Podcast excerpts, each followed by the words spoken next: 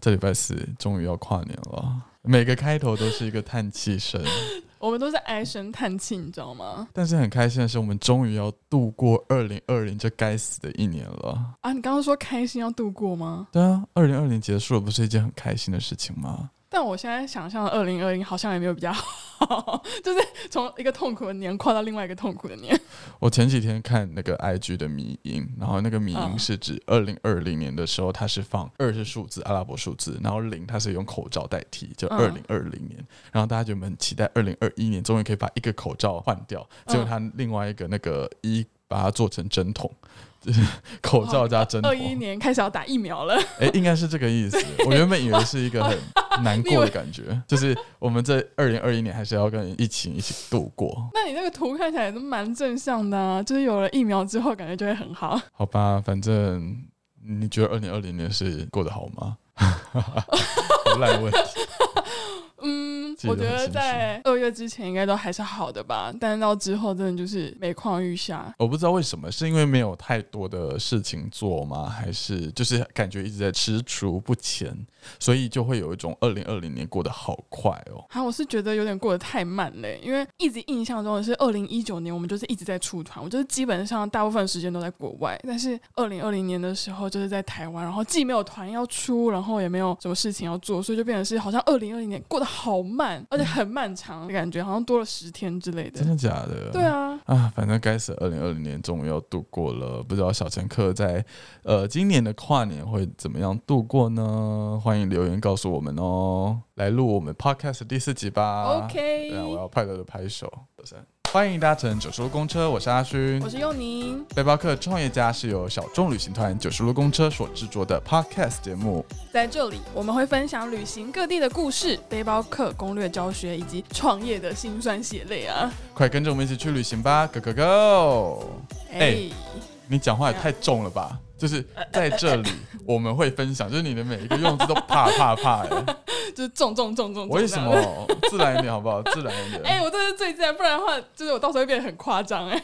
没有没有，我觉得太自然。你下次再好，没有我没有我没有再我以为要再一，次，吓我一跳。因为今天有今天有来宾，所以我们不能只活在自己的小世界，一直在重录，很浪费人家的时间。好，我们来欢迎今天的来宾库玛。耶、欢迎库玛。Hello，大家好，我是 Kuma。哎、其实这个音效它有一些你知道鼓掌的罐头声，但我不知道是哪一颗。我我现在不知道是哪一颗，现在我乱按？你按绿色好了，这是一个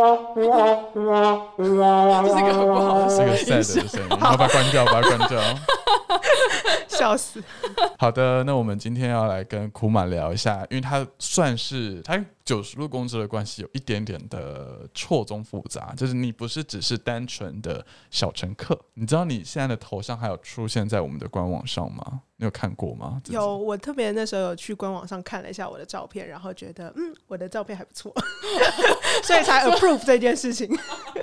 你在你在我们官网上面挂的那个 title 叫做类似呃财务专案，是，对，所以其实你有一段时间是有在协助九叔路公车做一些呃财务相关的事情、品牌相关的事情。对，那除了这件事情之外，你本身也是蛮多次的小乘客，对我就我印象中，我现在应该还是最资深，就所谓的资深是指出过最多团的小乘客吧。三团对不对？我四团，四团。包含马祖的话，对啊，应该已经四团了，就是目前哦最多最干多。我一直以为是三团 哎，啊三啊四团啊，啊，一开始是辽国，辽国之后去了印尼爪哇，印尼爪哇之后去了印度，印度之后马祖，四团，对冰冰棒，很厉害吧九十路公车目前也只有六个产品线而已。对啊？Exactly，几乎已经要挤满了欸，完全是那个你知道，就是 Facebook 会发那个你知道徽章，你应该给我十八个徽章。头号粉丝，头号粉丝。哎、其实因为可能有些小乘客不知道，九十路公车其实是有一个类似会员制度的概念在我们的一个团体里面。对，所以其实你只要有参加过我们的团的话，只要你有符合了我们一些小标准的话，你就可以成为我们的勇气小乘客，那就是我们会员的第一阶段。对，然后像库玛的话，他其实就已经参加过很多次了嘛，他已经成为我们的勇气，哎，不对，对不起，真实，小乘客。就勇气下一节是真实，没但其实照理讲，真实还要继续的下一节，因为真实应该是参加两团以上。对，那你已经参加四团了，你应该要有一个新的名称。我记帮你升级。对，我记得你之前有在那个 IG 上征求，就是大家对于下一个阶段应该要取什么名字。对，然后有人就说“金主大乘科”，我觉得非常好。鄙鄙人在下也是投资蛮多钱的，在事情上。太粗俗了。这个我觉得可以专属于你。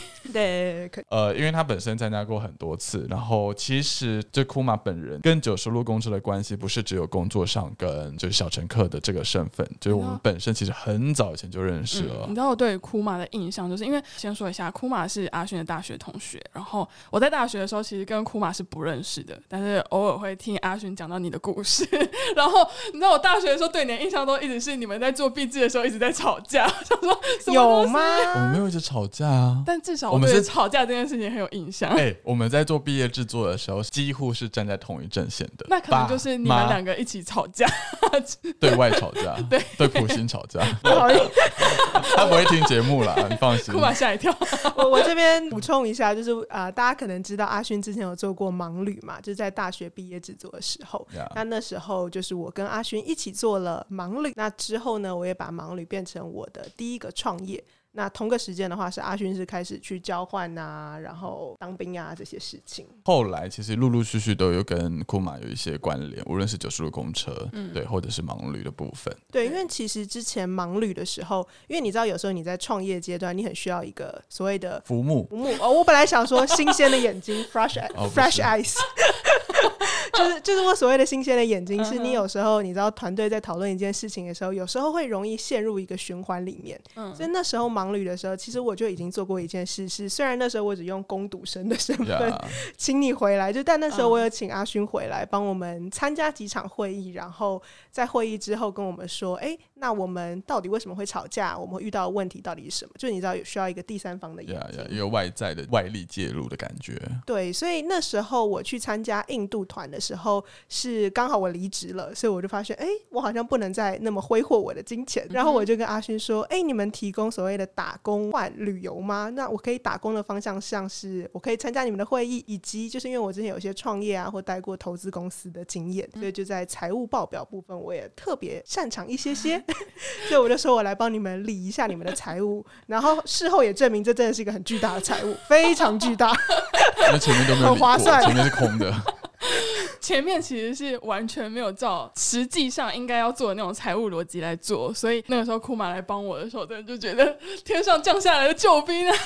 而且中间还有一次是，就是记账记到后面，然后发现有些差额，呀然后我们就花了一个晚上在找那个差的账到底出在哪。然后找到之后，我们还吃了烤鸡，因为我们就说 找到了。哇，那时候好开心哦，因为我一直找不到那笔账到底跑去哪里，我就想说，到底到底为什么会凭空消失？然后之后就发现好像有一些就记账上的错误这样子。对，所以就是后来我就开始帮他们做了一些财务上的事情。那当然，组织层面或策略层面也是有插一脚啦。就是如果多一个脑袋，可以多一点讨论的话。好的，反正大家应该已经理清了库玛跟九十路公车的关系。那我们今天想要跟库玛聊什么内容呢？其实因为库玛他有参加过我们许多的行程嘛，所以我们蛮想知道，也不能说蛮想知道，因为我们其实很多都知道，就是想要让其他的小乘客或者是我们的听众了解到说，库玛到底对于我们的行程有没有什么的感触，或者是比较喜欢的地方等等的。对，应该这样说，就是因为你参加辽国，你是零一团，对不对？对，零一团也就是我们最最最最最元老的一个小乘客，对对。然后你看，陆陆续续又参加印尼爪哇、北印度，然后一直到马祖，马祖是最新的嘛，是今年的呃九月，九月三十，十月一号。对，九月十月号参加的。所以在经过这么多段的时间演变的过程当中，你以一个小乘客的身份、小乘客的角度来跟大家分享我们的团。有什么样的改变跟转变？那一直以来吸引你参加的原因又是什么东西？那我可以先来分享一下，因为其实我直接自己的观点啦，就是因为我自己是一个很享受在工作很忙碌这件事情的状态，所以我从过往不论创业或是到金融公司的工作，就是你知道每天生活节奏都蛮紧凑的。那其实我自己也是一个非常喜欢旅行的人，但是当你开始工作，然后你的生活很紧凑的时候，其实你真的找不出任何时间规划旅行的细诶节。所以你过往的旅行，自己的旅行经验都是背包客的方式吗？还是有一些比较特别的东西？我之前是很努力看可不可以去有一个词叫做旅居，就是居住在当地。那当然我们不可能居住太久，所以我之前是透过可能像学校交换或者做志工服务，那都至少。六个礼拜到六个月起跳，那那个的节奏我就比较喜欢。那如果真的是旅行的话，我就进入一种佛系旅行状态，就我只会订住宿，然后在那边醒来之后，我就会说我要干嘛，我不知道我要干嘛，我要做什么 的状态。所以听起来也是蛮像背包客的啊，就是反正我也不会有任何的 plan，就到时候再说的感觉。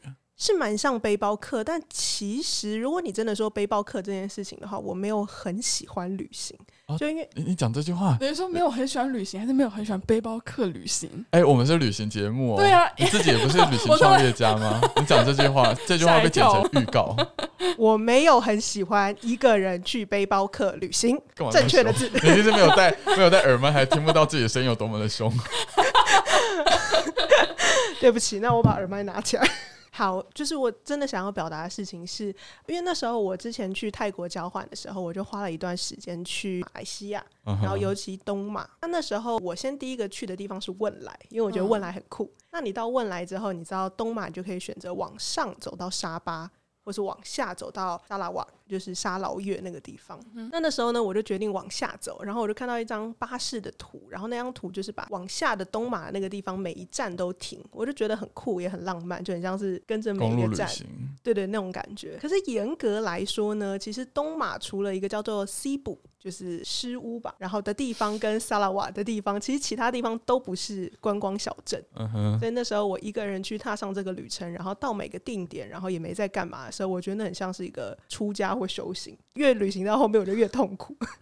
好，我我我的重点是，其实我没有很喜欢一个人去背包旅行，因为我那个时候会一直传讯息跟我抱怨说，就是现在马来西亚发生了一些什么荒谬的事情，或者是你在问来的时候，还是被沙发主怎么样怎么样的故事。对，就是那时候很困难，然后因为我工作已经很累的情况下，我就没办法在旅行中，你知道，一个人出发背包旅行，你必须开启一些开关，就是你要很警戒你的周围，每天都在解决任何问题。对，然后计程车司机如果怎么样。你要立刻就是警觉这件事情，然后帮自己找下一个的交通，像这样子。嗯，那其实那时候对我来说，我就没有到很喜欢这件事。因为你没有办法全然的把自己交给这个世界的感觉，就是因为你太紧张了。我必须说，认识你以来，你就是一个非常紧张的人。但是这件事情放在创业上，或者是在事业上，或许是一件优势。但如果今天是放在背包旅行上面的话，你可能会因此而错过了许多当地原本可以带给你的美好的东西。或是例如说，当地人跟我交流的时候，我可能一下子就会开启我的警戒模式，因为你不知道他到底是不是要跟你拿钱。你心中会不会有个小小小雷达，就是？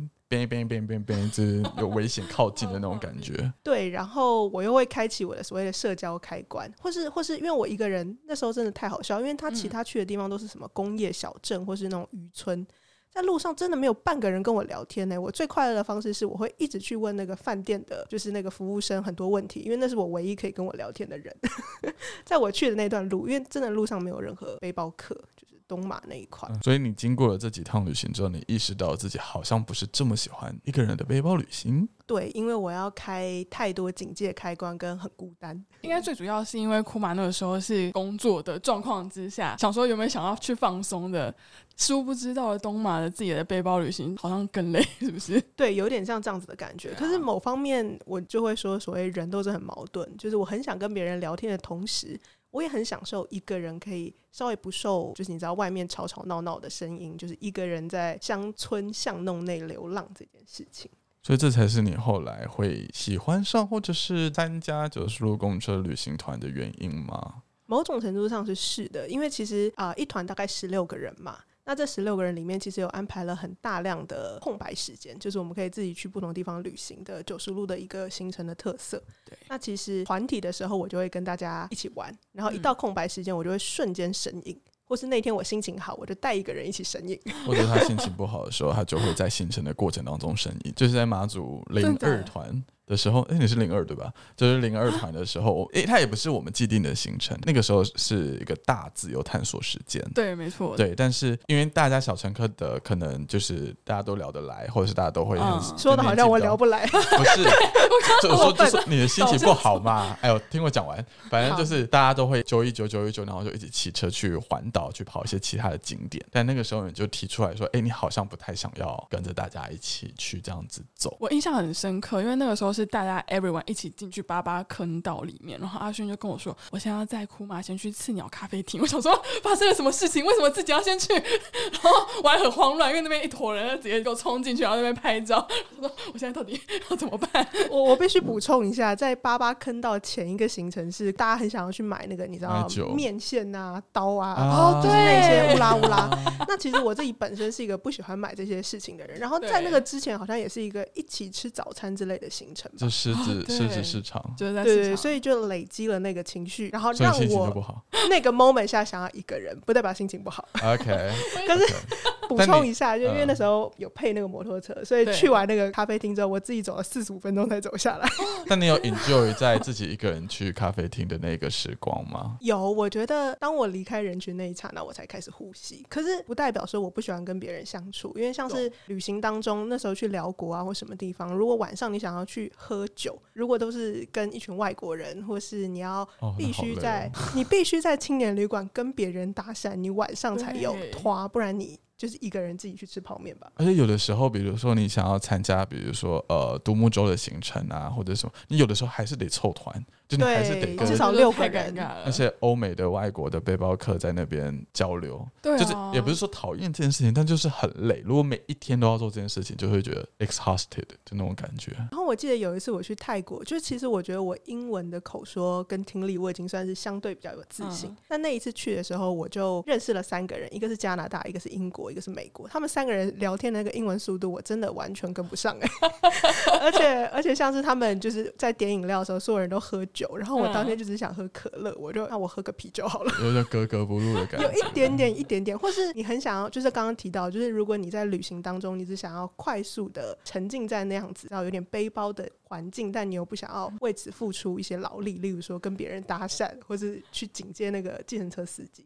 哦，你就会相对比较需要像九松路这样子，我会说很像泡面，就是我只要撕开那个调味包一倒，我就可以得到背包客的状态。我第一次听到这种神秘的词，我刚刚一直在想象那个状态到底是什么。鬼？没有，因为就是你可以想想看，如果一个背包旅行，你要把它煮成一道菜，就是很累，你还要洗菜，你还要切菜。但九十路某种程度上是帮你准备好了当地人，就是调理我知道这个，包好好？我知道我知道对调理包有点像是素食的背包旅行那种感觉。对我可以快速的吃到一个跟当地人聊天的菜，但是我不需要付出跟他建立关系的 effort。哎、那我们拉回来，就是因为你是很元老级的小乘客，嗯，那哦，我跟大家来分享一下，就是当初我们聊过零一团跟零二团，其实算是一种比较实验性质的出团。就那个时候，我们并没有到非常确定我们要做就是路公车创业这件事情，对，只是想说，哎、好像可以试试看。因为那个时候就是有点像是试验性质，想说我们到底可不可以真的继续做这件事情，然后把它发扬光大。然后会不会赚到钱或什么的？对所以那个时候，其实零一团是比较 for 亲友团，就是来参加的几乎都是亲朋好友。对然后那样的一个出团形式，跟现在我们官网上面的辽国团其实已经有一些差异了，包含了那个时候是八天，现在是嗯七天，对那个时候价格是一万四，谁定的价格？现在现在现在不是这个价格了，就是行程上面呢、形式啊，我们都有不断的在做调整。但是因为今天库玛他是元老级的小乘客，这边就想要问一下，关于你对于九十路公车这一路来的观察。自己观察到比较深刻的地方，就是如果又要用很奇怪的譬喻来讲的话，就是 我一向擅长举奇怪的譬喻。我可以依稀记得，就是零一团的时候，我们很努力在游程里面放入所谓的呃深度探索或思考这件事情。那当然不代表说现在没有。那如果议题思考那一类的对，就是如果我们真的要用所谓的糖跟药，就是药是那个吃药的药，然后是稍微你知道很深度研究当地的历史啊，然后包含议题思考这些事情。我会说以前的成分的话是啊、我们会很努力做，然后甚至我们会让大家在什么城市大探索啊，然后某种程度上的交朋友啊，然后你要跟谁做一个什么什么 task 啊，你要去确认旅行一开始的目的地，你最后有没有达成啊之类的。嗯，然后到现在呢，是糖跟药的比例的话，当然是糖的程度提高。那我相信，当然也是符合更大众对于这样子旅行的需求。但是我觉得也没有什么不好，因为随着我真的开始工作的时候，我就觉得啊、我们想要深度的旅行，但可能真的一点点那个药的成分就 good enough，想要学对就让我就让我很开心了，就是不会需要说真的太多像这样。我我觉得必须要说，就是一开始的时候，我们在坐九十路公车发想蓝图的时候，我们把一切都想得太单纯美好，就是我们很想要把一切我们觉得很重要或者很有趣的事情都放到我们的行程里面。就像你所说的所谓的药的成分，就比如说在辽国团一开始的时候，其实就是有一个晚上是电影时间呢，就是要大家在旅馆里面看一部关于辽国的电影。对，而且还是哦既定的行程。而且投影机还很烂，对对，哎因为旅行用嘛，旅行用小小那时候有。投影机了吗？没有没有，最一开始没有，最一开始是用电脑在那边放而已。啊、没有没有没有没有，那个年代就已经有投影机，哦真的假的？这么早？可是非常非常糟糕，就是我甚至选择看电脑。对，不是 ASUS 的电脑，不是哦哦，你是跟谁借的，对不对？应该是黄 Anyway 色那一台 OK，anyway 不重要。嗯，反正就那个时候，我们就是也做了很多，比如说深度思考，甚至是我我依稀的记得聊过领一团的那个城市大探索，就永贞的那个活动，就是大灾难哎、disaster。我回来之后有听说这件事情，很夸张。我我是不会用 disaster 来形容，但我自己觉得是但是我知道我必须，例如说什么要教当地人一句中文，然后跟他拍照录影，然后这件事情让我觉得哦好累哦，对当下很累了。对，所以所以其实后来就是陆陆续续，当我们决定要开始认真的做旅行团的时候，我们其实花了更多的心力去了解，就是小乘客他们要的东西到底是什么。就说以一个消费者来说的话，他到底会想要什么样子的旅行心态？然后就发现大家是蛮肤浅的，就是 想要玩乐，可以这样子吗？可以这样子吗？就是想想要爽，想要玩乐，想要开心，但是同时间他们又会想要深度一点点，就是也是想要了解一些当地的东西。但就像你讲的，平常上班已经够累了，对，就还是想要比较轻松、比较娱乐性的东西在。对，或是说我们当然希望一趟旅程是深度的，但它只要深度可能加个十分就够我们去反思跟收获了。那就不会需要加个四十分，然后你要在当地什么 hitchhike，然后教别人一句中文。而且我还记得你好像在就是辽国灵异团出发之前，叫我们每个人好像要读什么功课，就你要有三篇什么要读的东西。对，好我记得有哎、现在也有啊，现在只是，可是现在是你要不要 optional 啊，就是跟指导教授给你的那个参考文献是一模一样。看出发之前，你好像几乎有让大家要做一个功课。没一样了，我记得零一零二团好像是有这样子的，的就是有开功课，让大家要先去看。就好像还要缴个报告，是不是？哦，这个这个倒没有这个应。该没有吧？这个就没有怎么可能？我觉得，因为一开始我们在设想我们的行程的时候，除了比较单纯天真一点之外，我们还有很大一部分把当时他们在做国际职工的这个心态，有点把它复制过来，所以就变成是我们的整个旅行，虽然说想要文青啊，想要让大家学到很多东西，但是在那个状态之下，三号变得好像很 heavy，就是很重的感觉。对，所以后来我们就一直在调整，到现在，你看马祖团几乎没有什么太让你觉得吃力的东西了吧？或者是你上一团是什么？北印度？北印团对，呃，不要给我突没有没有空格。没有，我想表达的事情是我其实想不太到北印度跟马祖的需。就是特别就是 heavy 的地方，可能是因为我就觉得很很综合了吧。例如说北印度，我们还是有去讨论一些当地妇女的议题，对，我们还像这样子是有去 Shiro's Cafe 对用对对餐嘛？就是还是有这些元素，但我就不会觉得到太负担，或是当下我可能不是那么想要做这件事情，但是做完之后，你也会觉得让这个旅行更有深度这件事情。又或者是说，我觉得我们的形式有改变了，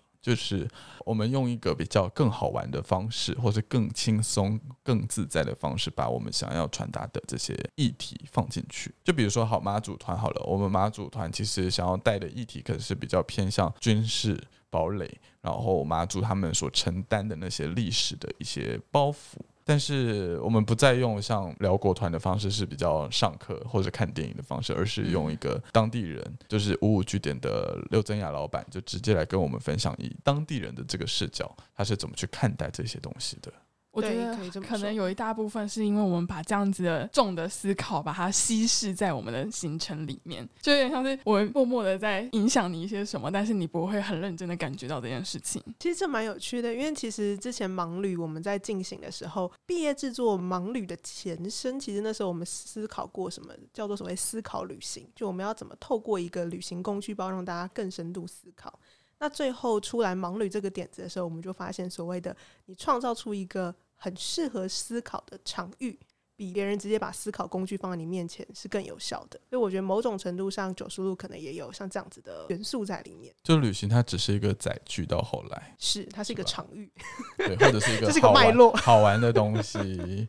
哇，我们的 podcast 到现在就越来越，应应该是一定是你来，我们平常没有走这么深度的东西的，真的吗？我就是个很严肃跟紧张的人，对，就用词没有那么的精确化。我对我们我们比较随便，去脉络化中，呀呀呀呀呀！可以可以那。你为什么会一直来参加我们的团啊？就是你参加过辽国团之后，有可能有的时候是问你说，哎、有多一个名额，你要不要来参加？人情压力的部分。对人情压力，其实我也可以补充一下，就是我第一次参加辽国团的时候，也是人情压力。呃还好，那时候是我特别记得，因为那时候我难得在请了十四天的假，然后那时候辽国八天，所以我虽然有报名辽国，但是我很认真的警告你说，我跟你说，我只请了十四天假，暌违一年，请了十四天假，你最好那八天给我好玩，不然你就毁了我 拜的行程。那那时候我是一个人去参加，可是之后的印度跟印尼跟马祖，其实我都是带朋友或是男朋友出发。对，那那时候最大的考量跟原因也是我刚刚提到，就是我想要，我知道我很想，我不可能去参加任何市面上稍微看起来。对比较传统的那种旅行方式，然后或是比较走马看花的行程。我也知道我自己不可能有时间去做这些准备，所以我就选择九十路。那会带朋友，只是想说多带一个人就，甚至你不需要去跟同团的其他人聊天，就是你可 以一路降低自己的 level。我可以自己决定要不要去，像这样子，就是真的上班之后就会心很累。对然后你会对于旅行有很高的期待，但你真的几乎不太能准备东西，像这样子，或是可以说我自己是因为我是在工作上，我会很控制东西嘛，跟很谨慎处理所有细节，所以就变成旅行当中，我甚至会想要有点完全放手，就是甚至我不知道今天的行程要干嘛。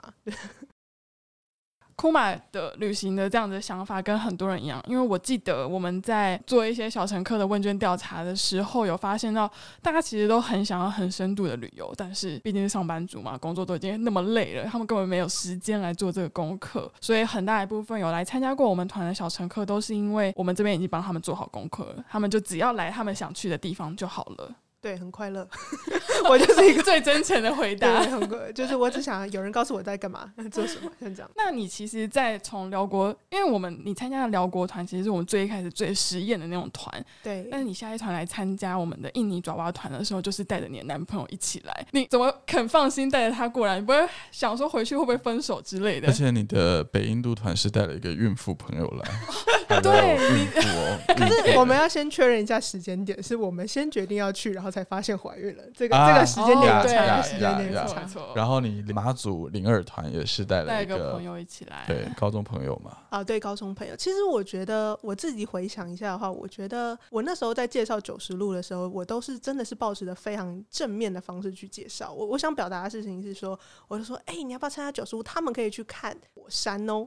哦 然后我基本上就只有提供哎、火山，然后我说我去过，我真的觉得超棒的。我所可是我有解释，就是我就说，你看我们这不用整理行程，然后你看我们可以去到稍微比较深度的地点。然后事实证明呢，我觉得可能跟我个性类似的朋友跟我男朋友，他们也都是吃这个这件事情。所以像啊、因为我男朋友本身是一个很理工科的人，意外的事情是他最喜欢印尼爪哇的行程，印象中好像是两个，一个是我们去那个苦住村。苦住村，对，我不太会发，怕自己发错音。一个是我们去那个苦住村，然后 不要！我刚刚想说就让它过去了，你为什么很过分 my fault 反 反正我们去那个村庄的时候啊、因为他原本是一个很不苟言笑的人，然后他竟然在那个村庄，他会牵着那边小朋友的手，然后整个是咧嘴大笑的跑在那个村庄里面，我都没有看过这个画面。我想说，哇靠，一个理工男变成这个样子。然后第二个行程是那个村庄里面，他有准备一个呃，有点像说灵神灵表演，对神灵表演，嗯就是他们那边透过一个鞭子，跟有点像是扮演某种动物，祈求所谓的 good spirit，就是好灵魂会上神，例如说水牛的灵魂呐、对，老虎的灵魂。然后那时候对他而言，我觉得。呃，他那时候也觉得很印象深刻，就他不觉得他的过去，他想象他去印尼这个旅程，他是会有看到这么真实的画面，因为那个画面可能最后会有一点点像我们的起机，就是会有一哦点点可怕，因为他就在那边好像很痛苦，然后要退价的时候的一些反应，所以那个当下，我觉得我们两个都是很深刻的。可是要说服男朋友来参加旅行团，应该应该不难吧？就直接说，哎、你要不要陪我来参加？不参加就分手，再用情绪勒索。有点太多了。你应该没有花太多力气要说服他来吧？我可能就贴一个链接给他，然后问他说你要参加哪一团？哦，你说 时间的部分吗？对对，时间的部分，就是我没有给他这个选项。可是我必须承认，就是我至少现在，不论是问我身边的朋友，就是马祖团，我是带我高中朋友，我都是单纯把九十路公车的链接贴给他，然后我就说，哎、这边强调的话就是稍微深度，但他帮你安排好，然后同时又就是有自由的时间。就是我通常讲这几点，其实我身边朋友马上都举双手就过来了，对，是是买单的。然后同时之间，九十路的官网做的很漂亮，谢谢大 所以大家都谢很谢大白家，好不好？这几天官网还有有一页 shut down，就是这个周末都在处理这件事情。就是我们的阿勋现在也升格成就是 WordPress 前台的呀呀呀呀小！小小尖兵，这一集完全听起来就是在夜配，就是完全一直在往我们自己脸上贴金。谢谢大家，我觉得库玛很会讲，就是他默默的又把他带往称赞我们的那个方向。对，哎、那那那，如果真的硬要讲缺点，我们来我们现在来真心话好不好？你知道戴上了这个耳机跟就是麦克风，大家都会讲实话，这是一个很神秘的功能。真的，真的哦、对谁谁在那边讲了什么东西 我们两个，我们两个讲了蛮多实话的。啊？我要去听，说不定他们的内心很讨厌我。哎、第一集一直在讲到你，哦，对，第一集有一直讲到你，对，讲到股价也讲这样，股价也讲这样这样。怎么办？感觉很紧张。他现在一脸很担心呢，他又开始紧张起来了。好，不重要。那讲一个九十路的旅行团呢，不要针对个人，好不好？不要针对个人，就是针对哦，不不针对任何人，就针对事情。不针对随行旅人，我们就针对这个团的形式，或者是某一个行程的安排，不啦不啦不啦，让你觉得很独揽。真的要说的话，就是因为啊、虽然我现在工作当然没赚那么多，不过我之前金融公司的时候是赚的比较多的嘛。我想要表达的事情是，我要说重点了。我想要表达的事情是，就是有时候呃，九十路那时候会为了控制团费，在一个就是稍微背包客或小资族是可以负担的价格，他们会。啊、例如说在印度行程的时候，会有一整天都是比较偏拉车的行程，就可能要哦排进那个飞机会是比较困难的这件事情那时候我就有一种，我给你钱，你让我搭飞机，据说你们那一团很多人都有这样子的想法。想要搭飞机，对对，当然我相信那个那个部分，因为我们去印度也是印度零二啦，所以任何行程都在不断的优化当中。但是如果真的要说出一个小小的点的话呢，是随着我的年龄的渐长，如果下一次等疫苗出来，就是可以出国之后，如果你可以让我选，就是有没有稍微在你付多一点点，然后可以更方更舒适的，对对对，我应该就会选。更好一点点啊。对，或是我可能会看我带的朋友去选我们这次要去哪一个团，像这样子。例如说带我男朋友就选高一点的，这样就不会有任何纷争。我叫他付钱，就如果真的可以许愿啦，因为那时候在印度，因为那时候我是远距工作，所以那时候我嗯在完全拉车的那天，在印度的车上用着电脑，我的人生真的出现了跑马灯，就是我是谁，我在哪，为什么我在这里，用那么烂的网络做这件事情。真的。而且我那时候甚至是审核社团一个成员，我就要按一下，然后在那边等等一分钟。很久。你们那个车上没有 WiFi 吗？嗯、好像我们去的那一次刚好没有，哦所以我是用我自己手机的网络。因为我那个后真的是嗯锤电脑、欸，我没有在夸张，我真的在那边 锤爆那个电脑。因为我那个时候就是因为我是带妈哎妈对不起啊，就是我们带我带的是印度零一团，然后因为那个时候陆陆续续有些人要退团，我我要在车上处理那个呃契约书啊，然后还有退费等等，就是要让手机跑国泰银行的那个 app，但是就一直跑不动，我就很生气，我说到底想怎么样，到底想怎么样，然后我也是几乎要锤爆了我的底垫，真的很生气。事实证明，九十路公车的旅行不适合带电脑哦，因为、对因为我必须承认，的所有团都有带电脑。嗯所以我我是是因为我每一团就是可能我还是那种工作狂的灵魂在身上，所以我每一团都有带电脑，印尼也有带，马祖有带，嗯都有带。对，然后如果他更适合工作，可以这样讲吗？没有啦，如果整个还要开一个选项是这个是工作团，大家参加的同时间可以有开玩远端笑工作。可以带着笔电一起去工作哟。对，或是就是我觉得如果饭店啊什么，就其实我觉得我也是蛮愿意花钱去 upgrade，、哦所以如果有机会的话，这个或许可以成好，为我们深刻反省。没有，不需要反省。我已经揍爆电脑，换一台新的电脑了。今天大概就是跟库马聊到这个差不多的这个位置。那哎、诶其实你是不是自己有在做 podcast？哦，跟大家讲一下这件事情，真的非常令人生气。就是我大概很早以前就跟库马说，哎、我觉得九十路公车想要来做 podcast，你有什么样的想法啊，或者是怎么样？然后他那时候就说，为什么要做 podcast？podcast 会有人听吗？或者是说，现在这么多人做 podcast，我就不想要跟大家一起做 podcast。然后就他自己开了一个 podcast 频道，比九十路公车早非常多。对，到走了一个月。底什么意思？什么意思？目前已经十集了，不是吗？对，目前刚好十集，昨天第十集，拍拍手。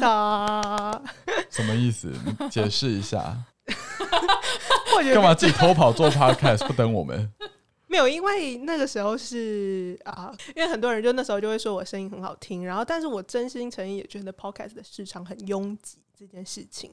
我觉得刚好 podcast 的性质，它其实行销也没有到那么容易，就至少在 podcast 呃系统里面的行销没那么容易，除非被呃推播在排行榜。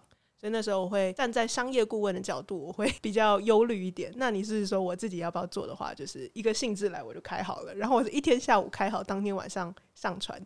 然后我就说：“哇，我真的比九十路早了整整一个月。笑死好现在给你时间去推广你的 podcast 还有 Instagram。可以，可以。那我的 Instagram 的话是 kuma cool 点 c o k u m a k u 点 c o。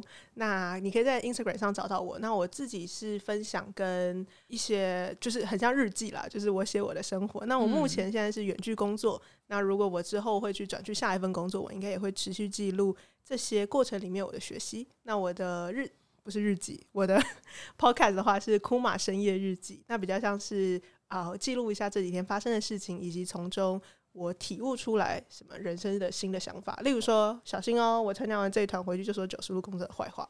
他说不定今天录完回去就要讲我们的坏话了。对我当天晚上，今天晚上就开，然后讲你们的坏话，然后他上线的时间还比这一集早非常多。笑死！我们制作排档没那么高，我就是今天晚上录，明天就上了，不像你们排成了一个月呢。这应该是两个月。感谢你收听到现在，欢迎至各大 podcast 平台订阅九十路公车背包客创业家，并且留下五星好评哦。那今天就先这样子啦，我们下礼拜见，拜拜拜拜。这个结尾会不会太突兀？你对啊，好看像突然推广完毕之后，我们就好了。那感谢你收听到现在，还是你要补一句？不用不用，我们我们哦就是比较就这样非常省心呀。你现在剪接会